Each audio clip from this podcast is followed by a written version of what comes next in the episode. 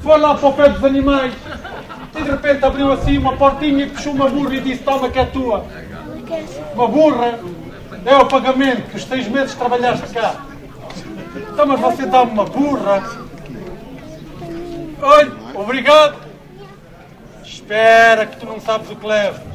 Chegou-se ao rapaz e disse: Sacote burro. Fala para ela. Então fala para a burra. Fala que eu estou a dar a ordem. O rapaz disse sacote burro.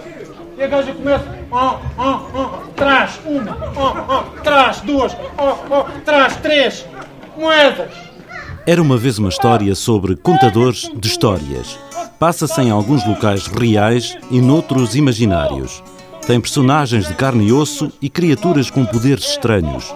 Tem lendas, ficção, sobrenatural e fadas. Tem magia, suspense quanto baste e, sobretudo, encantamento.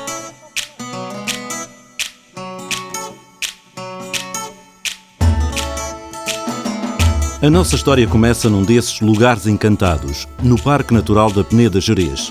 Ali existe uma pequena aldeia chamada Pitões das Júnias, mesmo juntinho à Espanha. Foi ali que há muito, muito tempo os habitantes desse sítio se juntavam numa grande eira comum de terra batida, onde conversavam, dançavam e sociabilizavam. No inverno, estes convívios passavam para algumas casas maiores. A estes lugares chamaram fiadeiro, porque também lá as mulheres fiavam a lã das ovelhas.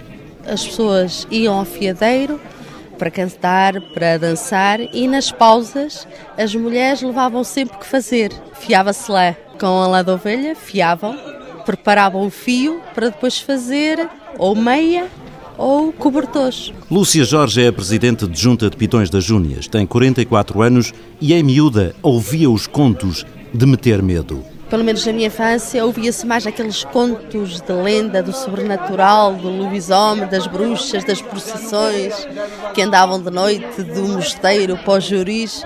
Isso era mais frequente. Esta proximidade com Espanha também ajudava? Ajudava. Há determinadas lendas encruzilhadas mais ligadas à bruxaria, ao lobisomem, que eram mais reianas, sobrenaturais no sentido de amedrontar as pessoas e principalmente os mais novos acabavam por não dormir naquela noite. Nessas noites de fiadeiro esteve muitas vezes Teresa Raposo.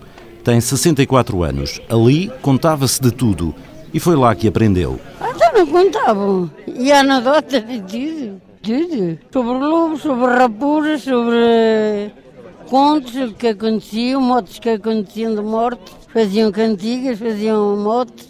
E depois a gente aprendia com eles. E das bruxas também? Não, das bruxas também. Diziam que havia medos, a gente também tinha medo. Diziam que há lobos, há raposas, a gente também tinha medo. Qualquer um. Teresa aprendeu-as e foi contando e ensinando vida fora essas histórias e ditos. Sermão do Roelho Coelho, com a sua barreta vermelha, com a espada de cortiça para matar a carriça a carriça atirou um barro, todo mundo se espantou. Só uma abelha ficou, a abelha pariu um gato. Embrulhado num sapato, foi levar ao bar de São Vicente para rapar o com a gente. Com a chegada das novas tecnologias, as televisões, os filmes, as novelas foram roubando espaço para o convívio das famílias e para esses serões à luz das candeias ou das lareiras. Mas também os novos aparelhos aproximam as pessoas. Teresa Raposo aproveita agora o telefone para contar histórias ao neto que está do outro lado da linha, em França. Ah, então, por o telefone, canto-lhe cantigas. Onde é que eles estão? Está na França, já mas conto-lhe o conto do lobo e da raposa. Tu queres que te conte por telefone, meu filho, o conto do lobo e da raposa? E eu então digo, era de uma vez um lobo e uma raposa. E depois mataram um carneiro o lobo e a raposa, a raposa é muito fina. Primeiro comeram metade, depois enterraram a outra metade.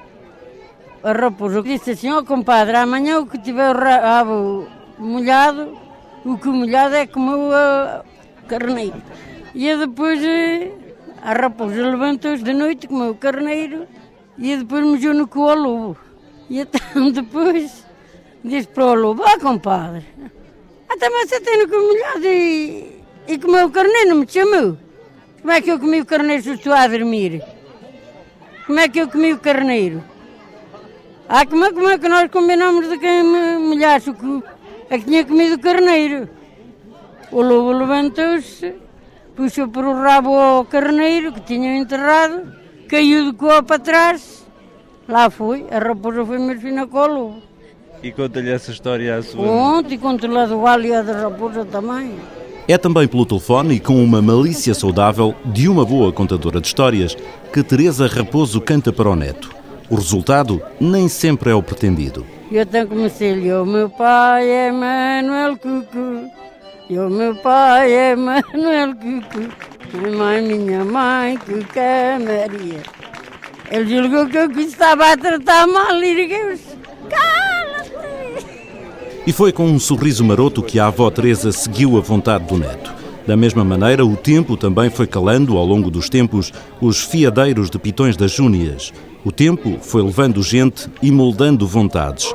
O tempo fez também cair a noite na nossa aldeia encantada e na nossa história.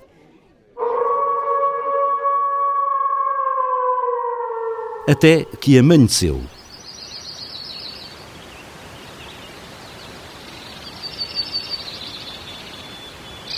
E os primeiros raios de sol mostram um dia de inverno repleto de neve.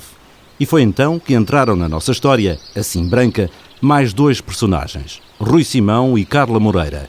Vinham de uma terra longínqua, chamada Porto. Ligados ao teatro e às artes cênicas, decidiram nesse dia descansar o corpo e a alma nas belezas do Jerez. Pelos trilhos de pegadas brancas, encontraram a aldeia encantada da nossa história. Nós viemos cá passar um fim de semana para descansar e ver a neve e vínhamos só passar o fim de semana, ir embora e não voltar mais durante sei lá quanto tempo. E fomos tão bem recebidos cá, tão bem recebidos, e depois de saberem que nós trabalhávamos no teatro, convidaram-nos a fazer cá coisas, o que era um bocadinho complicado porque ninguém nos conhecia, mas por termos sido tão bem recebidos, resolvemos fazer qualquer coisa. E o quê? Andamos à procura, o que é que vamos aqui fazer? E lembramos, porque não fazer algo que as pessoas reconheçam? ainda delas e da, da tradição delas e lembramos do encontro de contadores de histórias. E surgiu daí. No fundo, foi a nossa retribuição ao acolhimento que nos deram. E assim apareceu em 2014 o primeiro Fiadeiro de Contos, um evento que, baseado na tradição, levou para Pitões das Júnias profissionais e amadores contadores de histórias. Foi um verdadeiro fim de semana de festa. Em 2015, o Fiadeiro voltou com mais contadores, música e festa. É aqui que aparecem dois dos principais protagonistas da nossa história, Carlos Marques e António Fontinha. Um verdadeiro profissional contador de histórias. É verdade, desde 1995 que vivo exclusivamente desta atividade. António Fontinha foi o primeiro profissional do nosso país a viver exclusivamente das histórias, ou melhor, a contá-las. É assim, o único trabalho em continuidade que eu tenho, ou seja, semana a semana, e vou sempre lá contar histórias, na zona da Grande Lisboa, trabalho com o Chapitou e conto histórias em centros de recuperação, Instituto de Reinserção Social. A reinserção social hoje em dia trabalha com 14 até 18 anos, portanto é jovens. Vou lá todas as semanas a dois centros educativos contar histórias. É o único trabalho regular que eu tenho, duas vezes por semana. Costumo estar em Lisboa. O resto é pelo país, é onde me chamam a contar. E há mais de 20 que o faz, de um lado para o outro. O início recorda-o com alguma saudade e orgulho, mas também percebe que ser o que é não é normal. Não é, de maneira nenhuma. Foi por acaso. Eu trabalhava com teatro, isto é 92, comecei a contar histórias na brincadeira. Eu nunca imaginei que pudesse viver de contar histórias. Eu nunca vi nenhum contador de histórias profissionais, portanto, eu não imaginava que isso fosse futuro, nem para mim, nem para ninguém. Mas comecei a contar e as pessoas começaram a chamar: olha, vem cá contar, vem à minha escola, vem ao meu jardim de infância. Eu trabalhava com jovens mais uma vez e de repente comecei a ir aqui, ir ali. Ao fim de uns anos, isto já estava a ter tantos pedidos que eu disse: isto pode ser um caminho. E como ator, de repente achei que isto era um caminho interessante, porque eu já estava assim com algumas dúvidas quanto ao teatro e de repente achei que este caminho de de levar a vida contando histórias era um caminho interessante. E depois veio a internacionalização. Fui lá fora, percebi que havia um movimento internacional de narração oral e comecei a fazer essa frente aqui em Portugal. Em 95 começava a independentizar-me, a viver só de contar histórias, rentabilizando no fundo as chamadas que tinha e, portanto, 95 até agora vão 20 anos em que descobri muitos camaradas pelo caminho que se foram fazendo também, de repente fomos fazendo uma realidade de contar também aqui em Portugal. E por isso, em 2015, chegou como um dos principais protagonistas da nossa história ao segundo fiadeiro de contos em Pitões, Como ele, há sete ou oito em Portugal, uma raridade. Mas também diz que não é preciso ser profissional para contar bem histórias. Nós temos em Portugal hum, mais uma dúzia de gente a contar histórias muito bem que não vive de contar histórias pode rentabilizar a sua atividade de contador, poderia estar aqui no festival. Aliás, o ano passado esteve com o Carlos Marques, o José Craveiro. Não é um contador profissional, mas conta como gente grande, ou seja, conta tranquilamente. É um homem poderosíssimo com a palavra e com o ato de contar. E o que conta o contador António Fontinha? Eu especializei-me em contos da tradição oral portuguesa, ou seja, eu faço recolha de contos que eu ouço contar aos mais antigos e que recrio para os tempos modernos, ou para a minha voz, ou para a minha maneira de olhar para as coisas mas 85% do meu repertório é a tradição oral portuguesa. António Fontinha pega nos contos, tendo sempre em conta o público, sem teatralizações. Saber contar uma história passa por saber avaliar quem é o público e como é que nós captamos o público. O, não é uma questão de teatro, é uma questão de captar a atenção de quem está presente. Isso também é preciso muita experiência, não é? Acima de tudo, a experiência, exatamente. A tradição oral foi perdendo o campo de manobra porque os mais velhos não eram muitas vezes demandados, e os que tinham experiência, mas tem que haver alguém a dizer, oh tio João, então você conta lá uma, ah, não me lembro nada, ah, te conto sim, que eu sei, eu já ouvi esta, já, você conta e tal, ninguém quer ouvir, oh João, anda cá, tu queres ouvir, anda cá, Ei, sete ou oito a chamar por tio João, e o tio João conta tudo calado a olhar para ele para contar a conta, só que esse hábito da nossa tradição oral perdeu-se um bocado, os chamadores, então, tem que haver gente mais nova. Era o meu caso, há 20 anos atrás era mais novo. Eu tinha pesado para saltar para a frente do touro. E então saltava-se. Tantas vezes saltei para a frente do touro a agarrar os cornos que hoje em dia já tenho algum saber e alguma da experiência não ser preciso chamadores para meter ao meio do barulho. Fontinha vive em Mafra e é a partir de lá que vai ao encontro das histórias junto dos mais antigos, agarra os contos e acrescenta-lhe os seus pontos para dar a novos e a velhos. Nesta época de informatização diária da vida, diz que as fábulas têm sempre um mistério em oposição às máquinas. Nós estamos num espaço relacional. E esse espaço relacional, há 20 anos atrás, quando eu comecei, eu, eu dizia, mas que curioso. Os miúdos tinham o que tinham na altura, montes de brincadeiras, porque é que eles saem dali e vêm para a minha beira ouvir contar uma história? É só uma questão de eu saber gerir a relação com os que querem ouvir, que não é todos, os outros querem. Só que tudo isto é progressivo.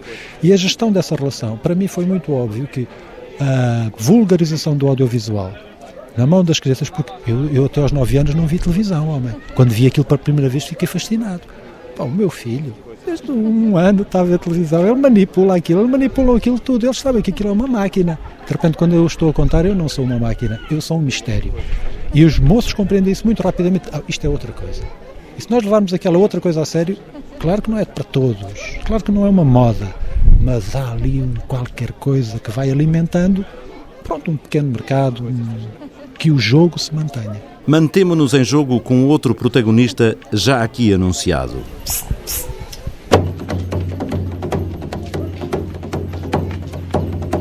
Carlos Marques.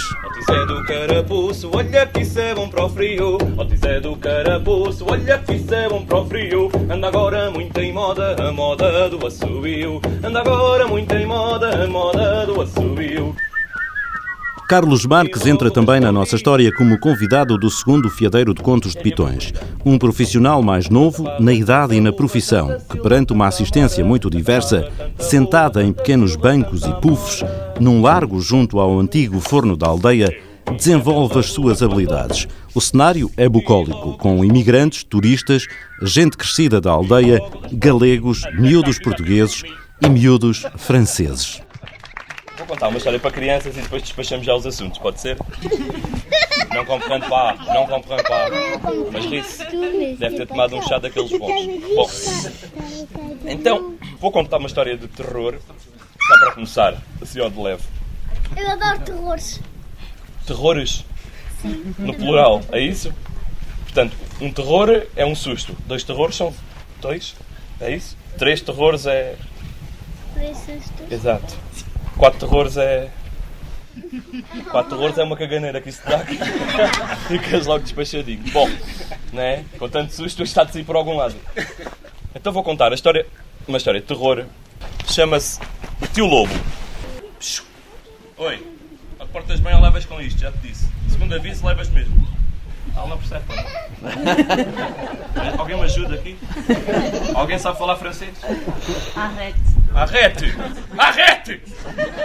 Maria Miguel, arrete! Merci. É assim, não é? Então vá. Agora sim. Agora sim. Agora sim. Carlos Marques, para lá de contador profissional, também é ator. Tem com o público uma interação sempre presente. Sai e entra das histórias com extrema facilidade e sempre com uma boa dose de humor. O pai não sabe cozinhar? Porquê que o pai não sabe cozinhar? Não há internet para ver as receitas? O meu pai sabe. O teu pai sabe. Pois é mesmo, esta história era a mãe que estava a cozinhar porque nessa altura, isto é uma história muito antiga no tempo do machismo, não é? Felizmente isso já está ultrapassado. E hoje até os homens parece que cozinham até melhor. Uh. Isto é só para se tocar um bocadinho. Pronto, realmente era a mãe. E a Carmela põe-se por trás da mãe, assim mesmo por trás do rabiosco. Os miúdos quando choram é uma coisa muito irritante. É, não é? Quando os miúdos choram é uma coisa muito, muito irritante. Não é? Epá! Depois a Carmela estava assim por trás do rabiosco da mãe.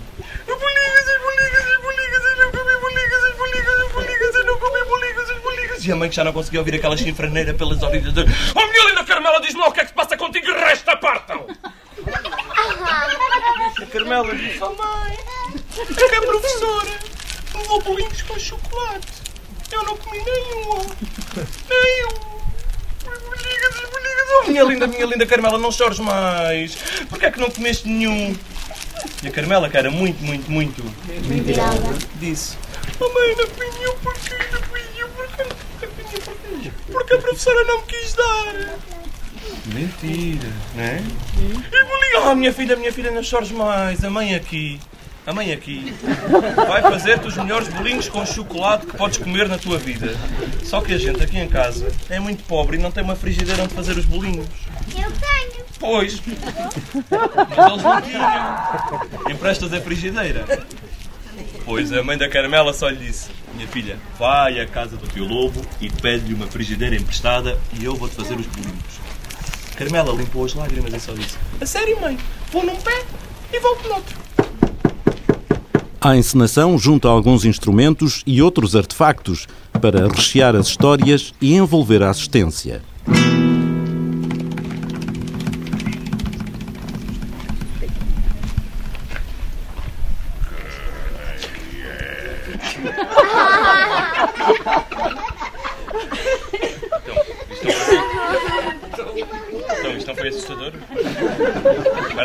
Esperem lá, vá. Vamos voltar atrás. Vai. Vai, vai, vai.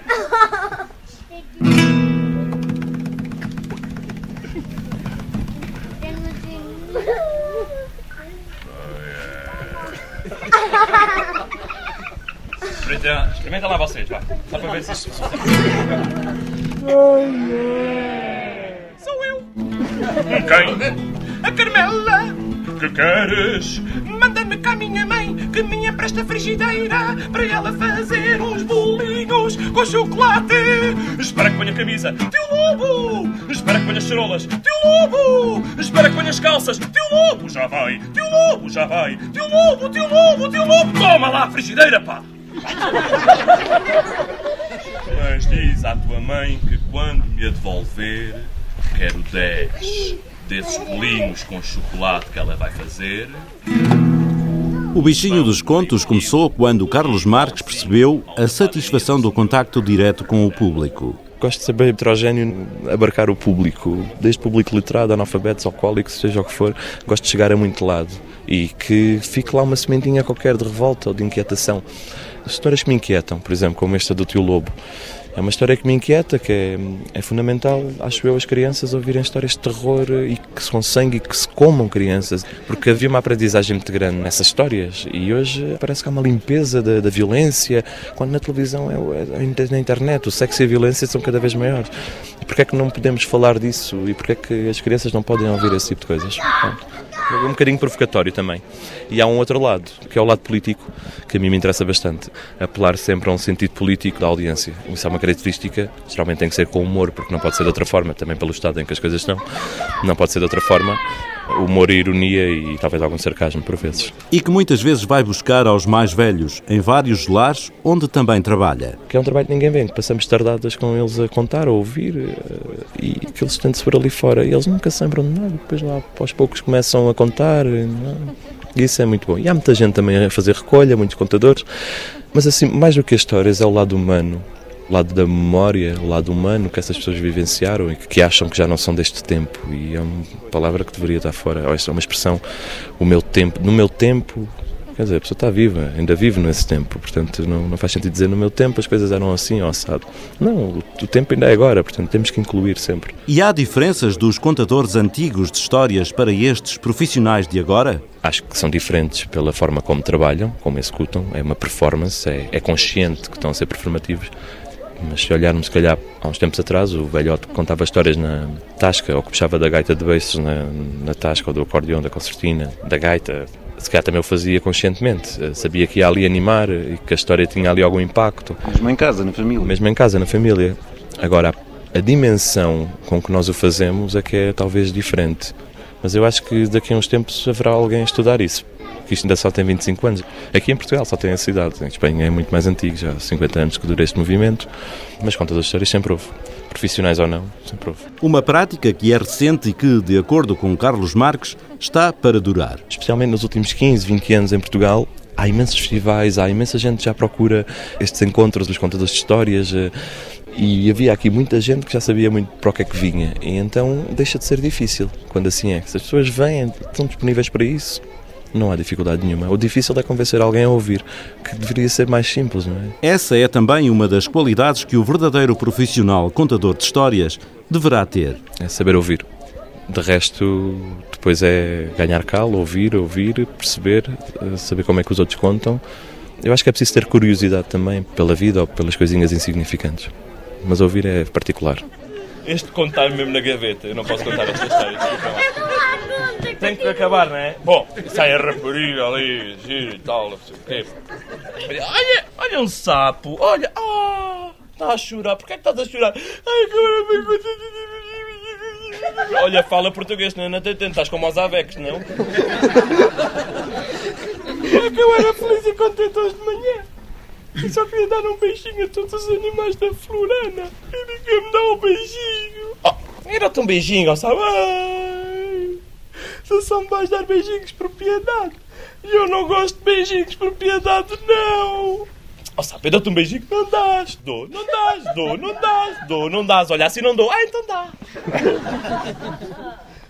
E a menina estendeu os lábios carnudos do Botox em direção aos lábios fininhos do sapo. E dizem que o sapo até esticou assim a língua para ser um beijinho à francesa, sabes como é, né? Isso, vai-te habituando, é assim mesmo. E o que é que aconteceu a seguir? A menina transformou-se numa sapa. Nem ma- numa sapa, numa rã! Bendito e louvado, um conto acabado. Muito obrigado. Antes de deixarmos este lugar encantado, escutamos alguns dos que ali estiveram a ouvir aquelas histórias. Gostei muito. Vim aqui por acaso, vim só passar o dia e depois soube que ia haver aqui estes contos e foi fantástico. Gostei. Gostei de- da história, gostei do narrador. É a primeira vez que venho aqui aos contos, de propósito. E trouxe as A miúdas. família. Exatamente. Olá, olá. E tu gostaste? Sim, muito. Do narrador a fazer piadas. E como é que tu te chamas? Matilde. Já alguma vez tinhas ouvido outras pessoas a contar contos? Já, mas assim tão engraçados não. Eu gostei bastante, gostei muito, quer de uma sessão, quer de outra. São contadores completamente distintos. Um traz o transmontano, traz toda aquela mística que aparece à volta do transmontano. E é muito interessante, são muito, muito antagónicos um do outro.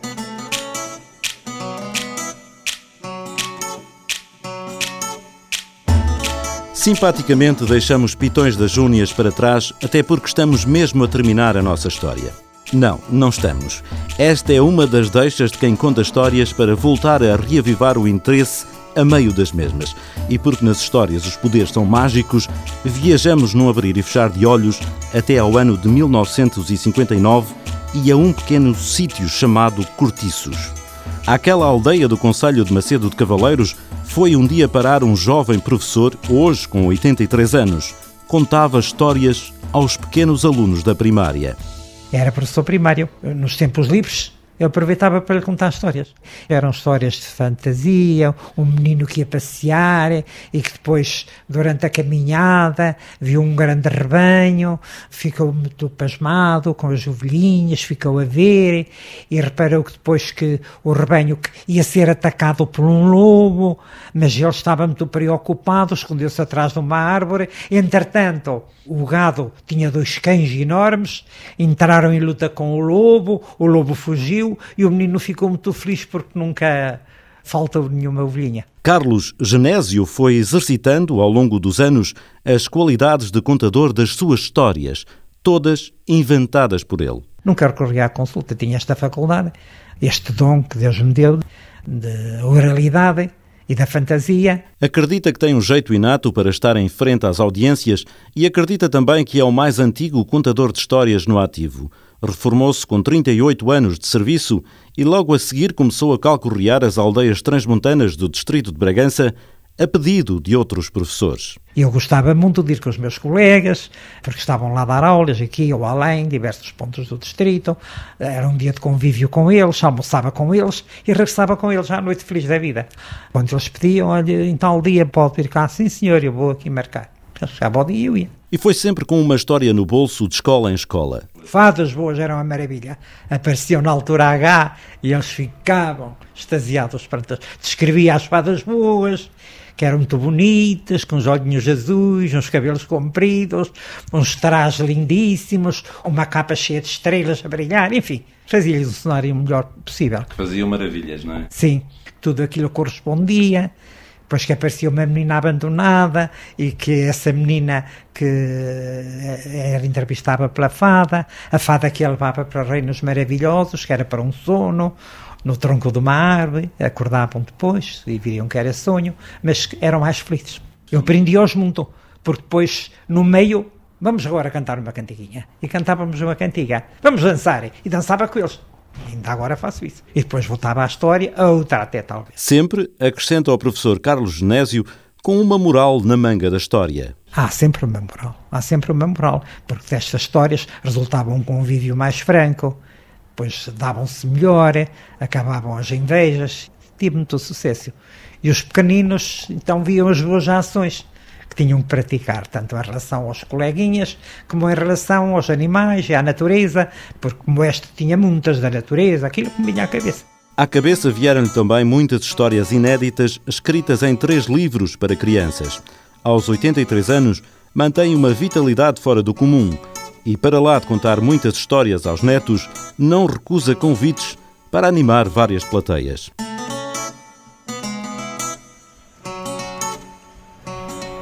Agora sim, de verdade, aproxima-se o fim da nossa história. Vamos terminá-la no imaginário com uma pequena grande história de vida de duas escritoras de livros para crianças, Ana Pereira e Elsa Mesquita. Conheceram-se quando decidiram, as duas, tirar um segundo curso, Educação Visual no Instituto Politécnico de Bragança. Construíram um trabalho de estágio que era uma história sobre o ciclo da água. Chama-se O Mundo Branquinho. Estava tão bem escrita e ilustrada que a autarquia da cidade decidiu editá-lo. Em 2003 foi editada por eles no sentido de distribuir pelas crianças do Conselho na altura e retrata também um ciclo da água. Nós, quando pensamos eh, na história em si, pensamos sempre em passar algum tipo de conteúdo para que as crianças possam também trabalhar o livro, a história, mas com aquele sentido de aprendizagem. Não? Estava feita uma parceria que entrava por acaso no mundo encantado das histórias para crianças. Elsa Mesquita é a coordenadora dos estágios e mestrados dos cursos de ensino do Politécnico de Bragança. Ana Pereira é professora do primeiro ciclo. As duas sempre rabiscaram histórias, juntaram ideias, canetas e tintas e a quatro mãos mostraram ao mundo, em 2009, O Gato que Amava a Mancha Laranja, uma história baseada noutra real de um gato de estimação de Elsa Mesquita. Nestas nossas vidas de professores tive que me deslocar e sair daqui e tive que deixar o meu animal com alguém que tratasse dele. Acontece que o meu animal, coitado, teve um, um fim trágico ninguém conseguia dizer-me que o gato já tinha partido, não é? E eu continuava a vir, continuava a comprar a comidinha para deixar ao gato. Então, até que um dia tiveram que me dizer a verdade. E eu senti muito pesar, de facto, sobre esse aspecto. A história do gato da mancha laranja deu lugar ao primeiro livro das autoras, uma história com lições. Acaba por dar um bocadinho uma lição à, àquelas crianças que querem muito uma coisa e um animal e depois também não conseguem tratar bem dele, porque depois esquecem-se logo o cérebro naqueles momentos para a brincadeira, ou então brincam com ele pouco, mas depois tratar dele tem que ser a, a cargo dos pais, não é? E também pela questão do abandono dos animais. O livro, editado no Ano Internacional da Defesa dos Animais, teve entrada direta no Plano Nacional de Leitura do Ministério da Educação Português. Com este, também outro conto das autoras seguiu os mesmos passos, A História da Baleia, uma adaptação de um original de António Sérgio que retrata os cuidados que se devem ter com a alimentação e a necessidade de proteger e conhecer o universo marinho. É uma baleia que anda no mar e come todos os peixes e os meninos e os homens e não fica nada. Depois há um salmonete vermelhete que para se safar da bocarra da baleia anda sempre a nadar atrás da orelha dela. E portanto é esse processo depois de ter fome, a baleia tem fome, depois o salmonete vermelhete diz-lhe onde é que está o, a comida, que é um marinheiro, portanto, e ela vai lá e engole o marinheiro. E depois o marinheiro leva uma faquinha, ponta aguda, e uma jangada, anda numa jangada e com os suspensórios faz uma, umas tiras, provoca-lhe assim muitos enjoos à baleia e ela vai ter que o levar a casa mesmo e não o pode comer, pronto. E ao sair, depois de larga a, a grade na baleia, na boca da baleia, ela agora não pode comer nem peixe, nem homens, nem meninos. E é assim, uma história gira.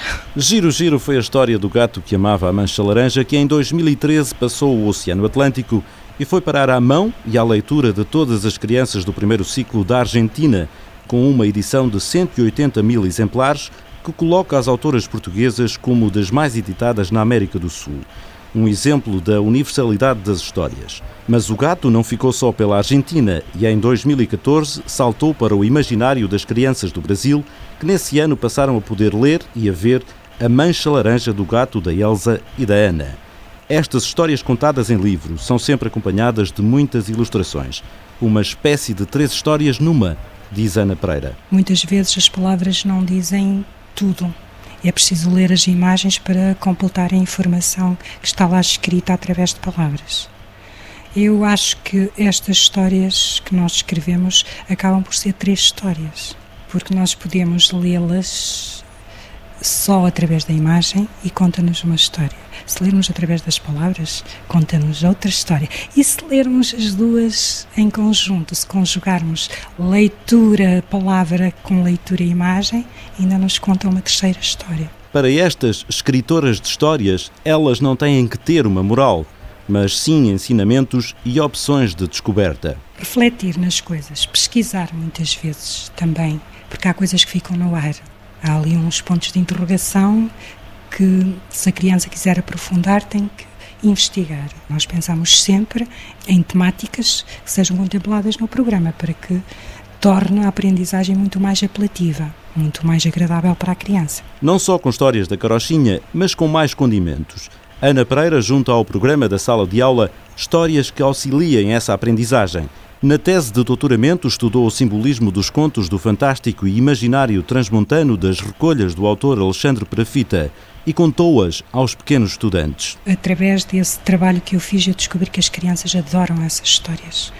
Pelo horrível, porque no fundo as crianças elas também são uh, cruéis também. É? E toda essa crueldade que é retratada nas histórias, o sangue, o diabo, as bruxas, o cortar aos bocadinhos e depois voltar a, a compor, a recompor, tudo isso as atrai, por incrível que pareça, não é? E fiquei bastante surpreendida. Algumas com final feliz, outras nem tanto. Ana também ficou surpreendida com a reação dos alunos de mestrado de Elsa quando esta a convida para ir lá contar algumas histórias aos crescidos. São as mesmas histórias das crianças e por incrível que pareça, eu quando chego lá eu digo-lhes sempre, pronto, eu vou-vos contar uma história, uma história que supostamente é para crianças. E vocês vão me dizer, mas, mas uh, nós já não estamos em idade de histórias. E acabam por uh, comportar-se tal e qual como as crianças. Da mesma forma. E vai mais longe. Quando eu fiz então um estudo para o doutoramento sobre as histórias de tradição oral do Parafita, e apliquei o mesmo inquérito que eu apliquei às crianças. E por incrível que pareça, até os desenhos e as composições são idênticas. Se eu der sem colocar o nome nem a idade, para alguém ler, não se distinguem as histórias das crianças do quarto e terceiro ano desde o ensino superior. Será uma superior busca pelo imaginário que nos habita os sentidos e nos faz grandes em pequenos e nos torna crianças quando grandes. Uma busca constante que nos merece a condição humana de que somos feitos. A avó Teresa, o professor Genésio, o Fontinha, o Carlos, a Ana ou a Elsa apenas nos levam e conduzem, com uma mestria própria de quem sabe transportar nas palavras e nas imagens as ideias que nos conduzem ao encontro dos mundos onde queremos ir. Ficamos sempre presos aos bons contadores de histórias, profissionais ou não, e há um momento que nos acorrenta a fantasia, o momento do início da viagem, o momento do era uma vez.